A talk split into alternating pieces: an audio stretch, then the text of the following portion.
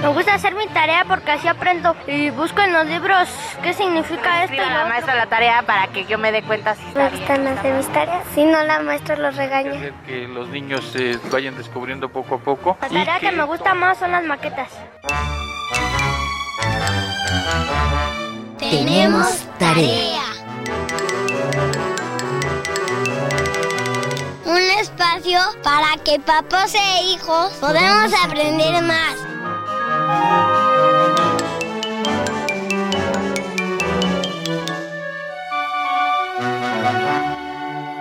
Nuestra tarea para el día de hoy. Reflexionar si cuando nos dan libertad sabemos actuar con responsabilidad. Pues sí, hermanos longinos, nuestros papás a veces nos dejaban decidir y hacer cosas. Yo creo que para ver si actuábamos maduramente. y me imagino que a veces sí y a veces no, ¿verdad? Ajá, exacto. Sí, sí, así es. Como no hay reglas escritas, ni una única manera de educar y de parte de los chavos de aprender, preguntemos a los escuchas qué prefieren. Ser vigilados y que los adultos decidan por ellos o, o incluso que a veces tengan que castigarlos. Oh, oh, yo digo, yo digo, o prefieren quedarse en libertad, decidir, probar y que casi no estén tan atentos de nosotros, como que casi nos ignoren. Bueno, bueno, bueno, esperen, esperen. Es que tal vez hay una tercera forma que combina ambas maneras y va soltando a los chavos poco a poco para que tomen responsabilidad, sepan decidir y tengan seguridad. Bueno, eso que lo digan ellos. Tú ya estás decidiendo por ellos. No, no, es que lo aquí que no hay decisiones que debemos quédate hacer porque con los yo lo chavos, que- lo que estoy diciendo. 4155 1060. Los papás sí son protectores, pero más o menos. Hay papás que a veces no quieren a sus hijos, que te protegen, siempre están vigilándote para que no te pase nada malo. Hasta te dicen no, no te alejes tanto porque te pueden robar. Tienen razón, ellos son mis papás y, y, me, pue- y me tienen que cuidar. Se van de pinta. O sea, y los papás no les hacen nada, no, no los atienden. Pero los niños también reaccionamos así porque los papás no nos ponen atención. Pero normalmente en la escuela, donde pueden ser más libres, sin que las mamás los estén observando, este, ahí aprenden a hacer sus amistades y pueden hacer lo que ellos decidan. 4155 1060. Hola, muy buenos días. Hoy vamos a tocar un tema que de repente puede parecer un poco difícil, pero en realidad es muy importante para los niños, para las niñas, para los jovencitos en la secundaria y más allá. Hoy vamos a hablar entre nosotros, entre colegas, sobre qué es esto de la libertad y cómo logramos eh, embonarla o no con el asunto de la responsabilidad. Imagínense que pasan, dependiendo de cada quien, 10, 20 años y ustedes tienen un hijito, dos hijitos, los que quieran, de 6, 8 años. ¿Qué harían ustedes? Porque los niños y los jóvenes son muy buenos para decir, ah, eso que hace mi mamá, yo nunca lo voy a hacer. Ajá. Pero quiero que me digan ustedes cómo le van a hacer para educarlo, para enseñarlo a hacerse responsable y que aprenda, que conozca y que maneje su propia libertad. Max, nuestro experto en responsabilidad. Obviamente. Bueno, creo que primero que nada hay que educarlo con entendimiento, no que, no que reaccione por, me- por miedo, que es lo que, lo que muchos papás intentan hacer, asustar a su hijo para que no haga cosas malas.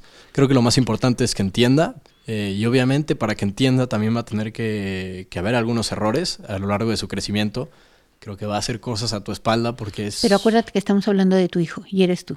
Pues es, es una realidad. eh, para su desarrollo personal tiene que hacer cosas a tu espalda, va a hacer cosas que está mal y, y tendrá que aprender ciertas cosas por, por su cuenta, obviamente con tu guía, de tratar de mostrarle, no solo de mostrarle, sino que él mismo analice y se dé cuenta de lo que está bien y lo que está mal. A ver, aquí va la primera. ¿Qué piensan los demás? ¿De repente hay que dar un jalón de orejas? Vámonos con Tavo. Pues mira, como una persona que previamente pues era un niñito chiquito y todo eso, y como una persona que ha observado pues patrones en la gente alrededor mío, he visto una sola cosa y es esta. A los niños no se les puede dejar que hagan lo que ellos quieran, porque el hecho es este. Un niño no viene con el cassette pregrabado, no viene con un cassette de, ah, se va a comportar bien y todo eso. El hecho es este, tal, ahora sí que tal como el, un cachorrito no viene con las instrucciones de tiene que hacer en el papel periódico, un niño pues no viene con las instrucciones de debe comportarse bien. Entonces, yo creo que sí es un poco es necesario darle darles disciplina. No tiene que ser algo extremoso, tiene, por ejemplo, si no haces lo que se te dice, pues se te va a quitar la computadora, cosas por el estilo, ¿no? Marianita. Pues yo pienso que sí, a veces puede ser necesario porque a veces es, necesario corregir a los niños sobre sus, sobre sus errores. ¿Y como qué correcciones usarías? Pues... ¿Hay que regañarlos a veces? Eh, a veces sí y a veces no. ¿Qué opinas, Aline? Pues sí, de vez en cuando creo que va a ser como también hacerlo tanto en el momento adecuado como en el momento que también pues pues no no se necesite. También es como el momento en que muchos dicen es que es también como un regaño, pues más que nada tómalo como un apoyo, o sea, lo que te están diciendo es pues, como para tu bien. A ver, Natalia, platicar, amenazar, regañar, castigar, razonar, no la respuesta correcta. Imagínate que el pelado que se está portando mal ahí enfrente es tu hijo. Bueno, creo que lo que necesitamos principalmente para criar a un hijo es paciencia, porque tanto vas a ver tanto antibajas y van a haber partes en las que él va a ser digamos que sí te va a hacer caso, pero hay un momento en rebeldía de los niños que dicen, oye, esto no se me hace justo y yo quiero hacer esto. Entonces, eh, creo que lo mejor de todo sería demostrarle y hacerlo entender de alguna forma en la que él le en cierta parte se relacione para que entienda que eso no está bien. Ok, vamos a, darle la palabra a Max y luego nos vamos con los pequeñitos. Bueno, eh, totalmente de acuerdo en parte, bueno, en parte de acuerdo con Tavo de, de, que obviamente la gente no viene con la información cargada de lo que está bien, lo que está mal, lo que tienen que hacer y lo que no hay que poner una disciplina, pero como dice Natalia, hay que hacerle entender el por qué. No es, no tomes el juguete de tu amiguito porque si lo haces te voy a pegar. Es, no lo tomes porque no es tuyo, es de él. Y si él no te lo está regalando, prestando, no deberías tomarlo. O si alguien te regala algo, sé agradecido, porque si no eres agradecido no vas a ver la tele.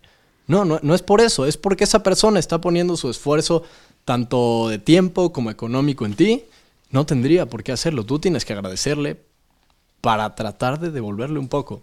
Tratar de, que los niños razonen un poco. A ver, déjame preguntarle a alguien que está más o menos en esa edad. A ver, Paco, desde tu edad, dime, como, ¿qué entiendes de lo que acaba de decir Max?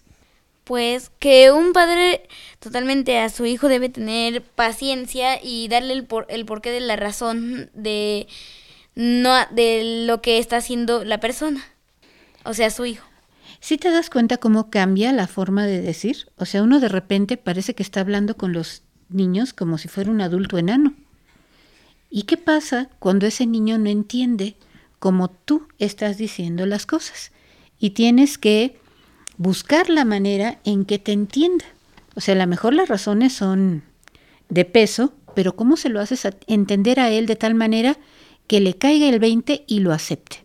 Pues de entrada no hay que subestimar la inteligencia de los niños, como lo acabas de decir. ¿Lo estoy eh, subestimando? No, no, no, no, no. O sea, lo que está es una lo estoy asegurando, no hay que subestimar la inteligencia de los niños. Entonces, a lo mejor si no te está entendiendo es porque no estás adoptando una estrategia adecuada. Como dijeron, a lo mejor con otro tipo de ejemplo práctico puede entender o con una analogía o con una cuestión más eh, digamos, más directa, más práctica. A lo mejor tienes que cambiar tu enfoque si el niño no te está entendiendo, porque al final de cuentas, el, lo único que vas a hacer cuando le das el contexto y cuando lo tratas como una persona inteligente es ayudarlo a crecer.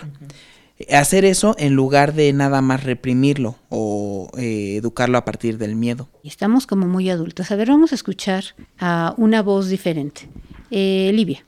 Bueno, yo tengo opiniones encontradas, pero tengo un punto de vista muy claro. No creo que haya fórmulas perfectas o correctas para poder enseñarle a una persona a ser responsable. Eh, tengo y siempre he tenido un problema con la palabra disciplina porque no entiendo ni cómo se aplica, ni por qué existe, ni si es correcto o no. Pero sí creo que tienes que hablar con las personas de su tamaño, porque muchas veces se nos olvida, como decías hace rato Estela, que los niños no son adultos pequeñitos, son personas que se están formando y están aprendiendo. Estaba en un restaurante con mi familia y mi prima que tuvo un hijo de, tenía en ese entonces como dos años, pero no podía hablar. Entonces el niño se resbalaba de la silla y constantemente se, se caía al suelo y mi prima le gritó que por favor se estuviera quieto. El punto es que el niño no podía decirle, es que me estoy resbalando porque no sabía hablar. Y entonces el regaño no tuvo ningún sentido. O que se acabe de em, hacer en los pantalones cuando tú acababas de lavar absolutamente todo, lo acabas de cambiar, se vuelve a hacer y te hace enojar. Y te enojas con él porque no está respetando tu trabajo. Eh, está tan sencillo este asunto. Y de repente nos ponemos mucho de lado del deber ser. Vámonos a un corte y vamos, les voy a pedir que piensen un poquito, nos vamos a ir más arriba. ¿Qué entienden por libertad a la edad que ustedes tienen? No lo que debe ser la libertad, sino la libertad para mí, la libertad que yo quiero, la libertad que yo busco. Ya decidí cómo hacer la pregunta a los tarea escuchas y ser más eh, más sintético. A ver. Te escuchamos. ¿Cómo te comportas, tarea escucha, cuando tus papás te dan libertad de decidir? ¿Lo haces con mayor responsabilidad, como siempre? ¿O aprovechas que te soltaron y das vuelo a la hilacha? Me late planteamiento. ¿El qué? Planteamiento. Llámanos, querido. Libre, responsable, tarea escucha. 4155 1060. Mientras nosotros íbamos a con nuestros demás amigos que conocíamos de casi toda la vida de años anteriores, nos, nos reuníamos en casas para jugar o, o, así, pero a esa niña no la dejaban salir, no la dejaban hacer varias actividades que nosotros normalmente hacíamos. Se sentaba a comer en una silla sola. Mm, pues sola y con ganas de tener más diversión. No sé, tenían miedo de que algo le pasara a, a mi amiga. Que eso es injusto, porque cada quien tiene derecho que no se tendrían que preocupar mucho. 4155 1060. Cada quien va a poner algún ejemplo que a todos los demás nos quede claro de qué es lo que ustedes están entendiendo y esperan por libertad. De una vez se los digo, nadie se las da. ¿sí? Empezamos con Marianita. Es elegir a, pues, a qué personas es, es por a cuáles no. Y pues... O sea, la libertad para ti sería tener la posibilidad de tú decidir a quién le hablas y a quién no. Sí. Aline. Por ejemplo, para mí la libertad sería como la confianza de poder realizar algo, pero sin llegar a, a realizar cosas que, por ejemplo, no podría, ya no entraría dentro de lo que te están A ver, concretamente, en un ejemplo. Porque me Mm. estás dando una teoría y me estás mareando. Por ejemplo, cuando te dicen que te dan la libertad de poder salir al baño, entonces para que Estás en la escuela. estamos, por ejemplo, yo estando en la escuela me dan la libertad de poder ir al baño, pero o sea, la libertad, esa libertad nada más es de aquí al baño, más no poder ir a, a darte otra vuelta o a perderte entre, entre la escuela. A ver, pero si te estoy entendiendo, una cosa es que haya reglas y permisos para que tú vayas al baño y restricciones. Son como reglamentos y obligaciones, pero libertad. Mm, La piensas un ratito y regreso contigo. Vámonos con Natalia. Bueno, para mí o lo que me gustaría a mí de libertad es poder escoger la ropa que yo quiera siempre. Porque luego yo quiero ponerme algo y me dicen, no, mejor ponte esto, hace frío y es mediodía y el sol está quemando todo. O ponte esto porque vas a tal lugar. Exacto. Cuando yo quiero ir de pantalón así todo bonito y ya. Ese margen para decidir algunas cosas de tu vida. ¿Sí? A ver, vámonos con Paco. Yo pienso que la libertad podría ser el poder decidir si vas a hacer tal o si vas a hacer otra cosa o aquello. Otra vez en la teoría, ustedes están peor que yo, ¿eh? A ver, eso implicaría que si, por ejemplo, me levanto el sábado, que no tengo que ir a la escuela, yo decido qué hago y a qué hora lo hago. Este, bueno, sí. Bueno, sí.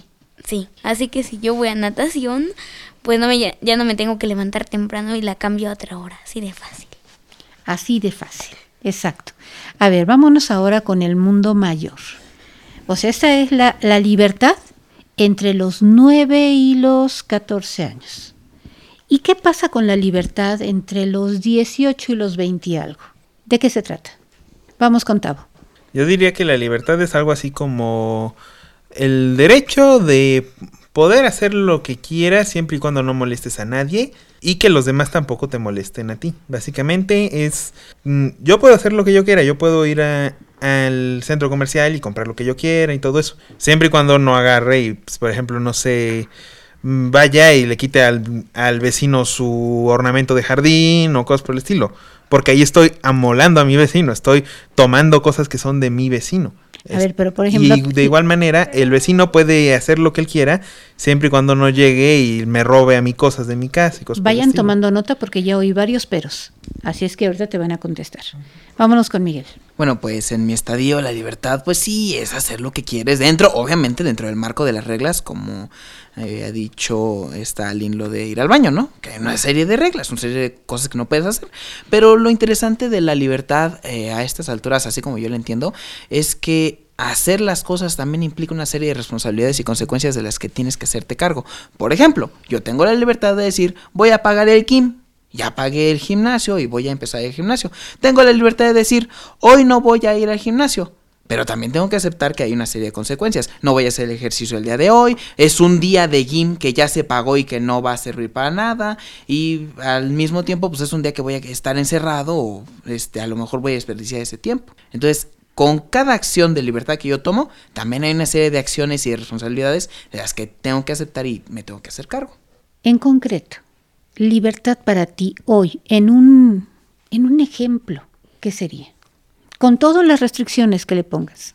¿qué sería?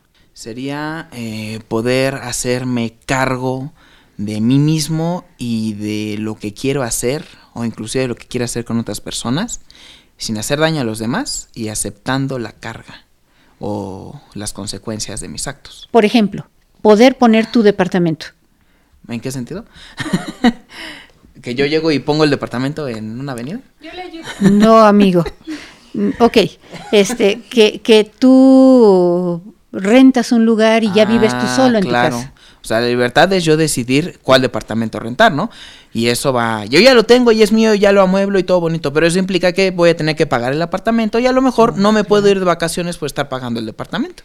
Y por cuidarlo no se te van a meter, ¿no? Ah, exactamente. Este, vámonos con Livia. Eh, poder ir a donde yo quiero sin que nadie me diga nada, ni me pregunte nada. Eso es para mí. O sea, es, ¿se ven cómo es diferente? Vámonos con Max. Libertad para Max. Bueno, creo que es tomar tus decisiones eh, y pensar de la manera que tú quieras, pero aceptando las consecuencias que vienen con eso, tanto positivas como negativas.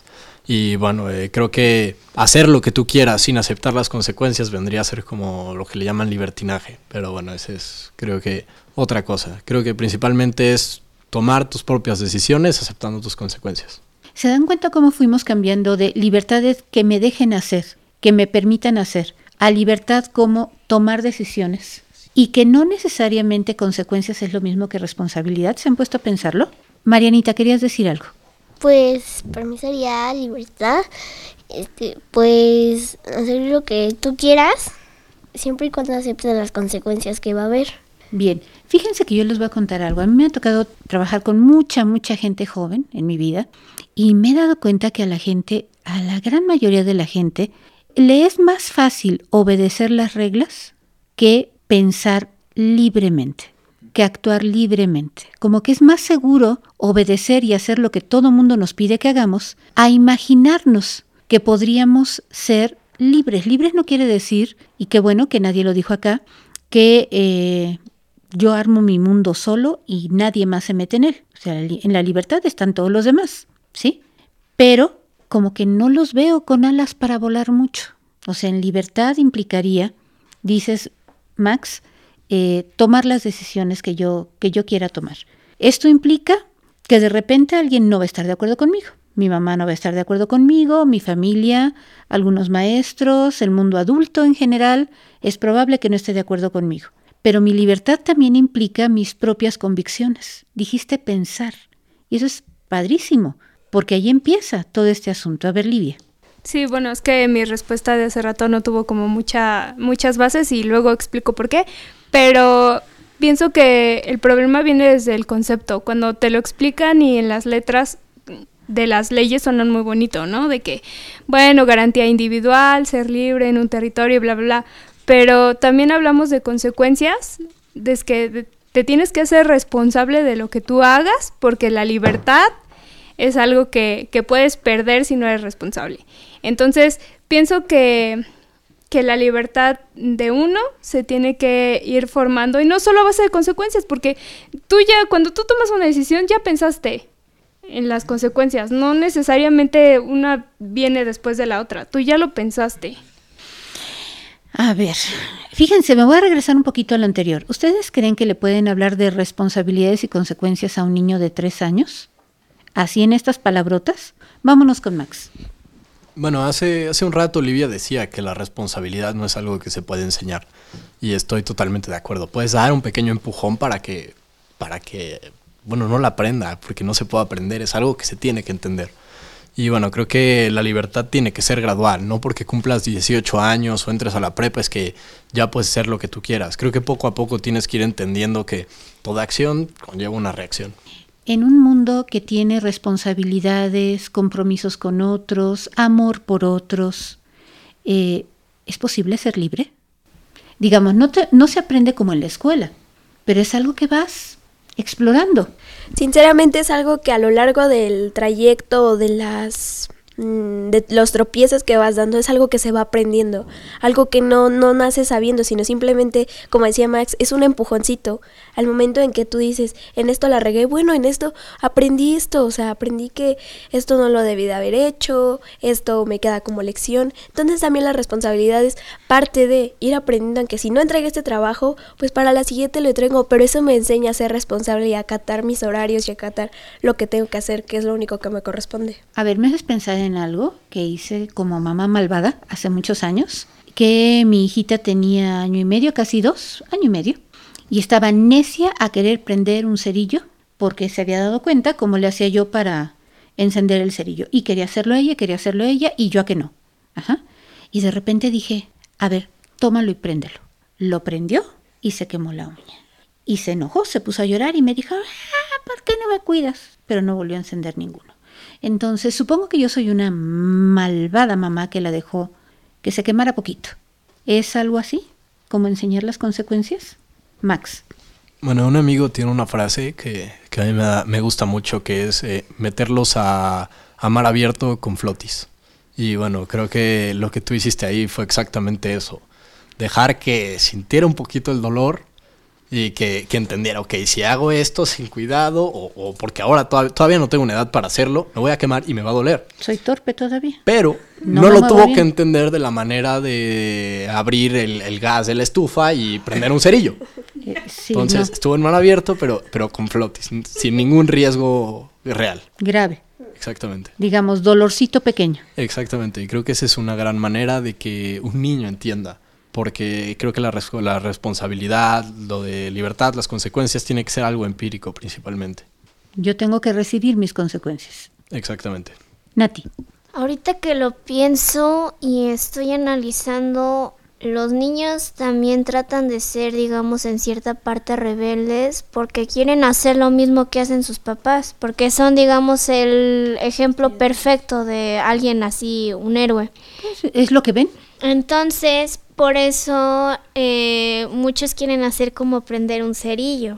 O tomarse una cerveza, o, bailar, o lo que ven. Y una forma en la que digamos que podemos ayudarlos a entender que es consecuencias y responsabilidad de algo que haces, no siempre es diciéndole esto si lo haces ahorita te va a causar peligro. No, hay que hacerlo de una forma en la que ellos saben hacer las cosas. Por ejemplo, ellos saben que si muerdes una manzana, ya no hay un pedazo ahí. Entonces, digamos que si tú prendes un cerillo, eh, lo que está arriba, que es fuego, es muy caliente. Entonces eso te puede lastimar. Y que el fuego lastima. Ajá. Eh, no le podemos decir que quema porque si no va a llegar otra pregunta y van a decir ¿Y que qué es quema? Eh, ¿Puedo tocar quema? Entonces no. Es un asunto muy empírico, como dice Max. Bueno, como dices, este, si a un niño de un pequeñito de tres años eh, quiere agarrar un cuchillo y cortar la carne como lo hace la mamá, eh, no le puedes decir así, ah, no lo hagas porque te vas a cortar con, ya sabes qué, con este, el filo del cuchillo y te va a responder, ¿qué es filo? ¿Qué, ¿Por qué me corto? ¿Me lo puedo tocar? ¿Qué hace eso? Así que poco a poco solamente le puedes ir diciendo, no lo hagas porque te puedes en peligro y te lastimas. Punto final. ¿O le vas enseñando a cortar? Sí.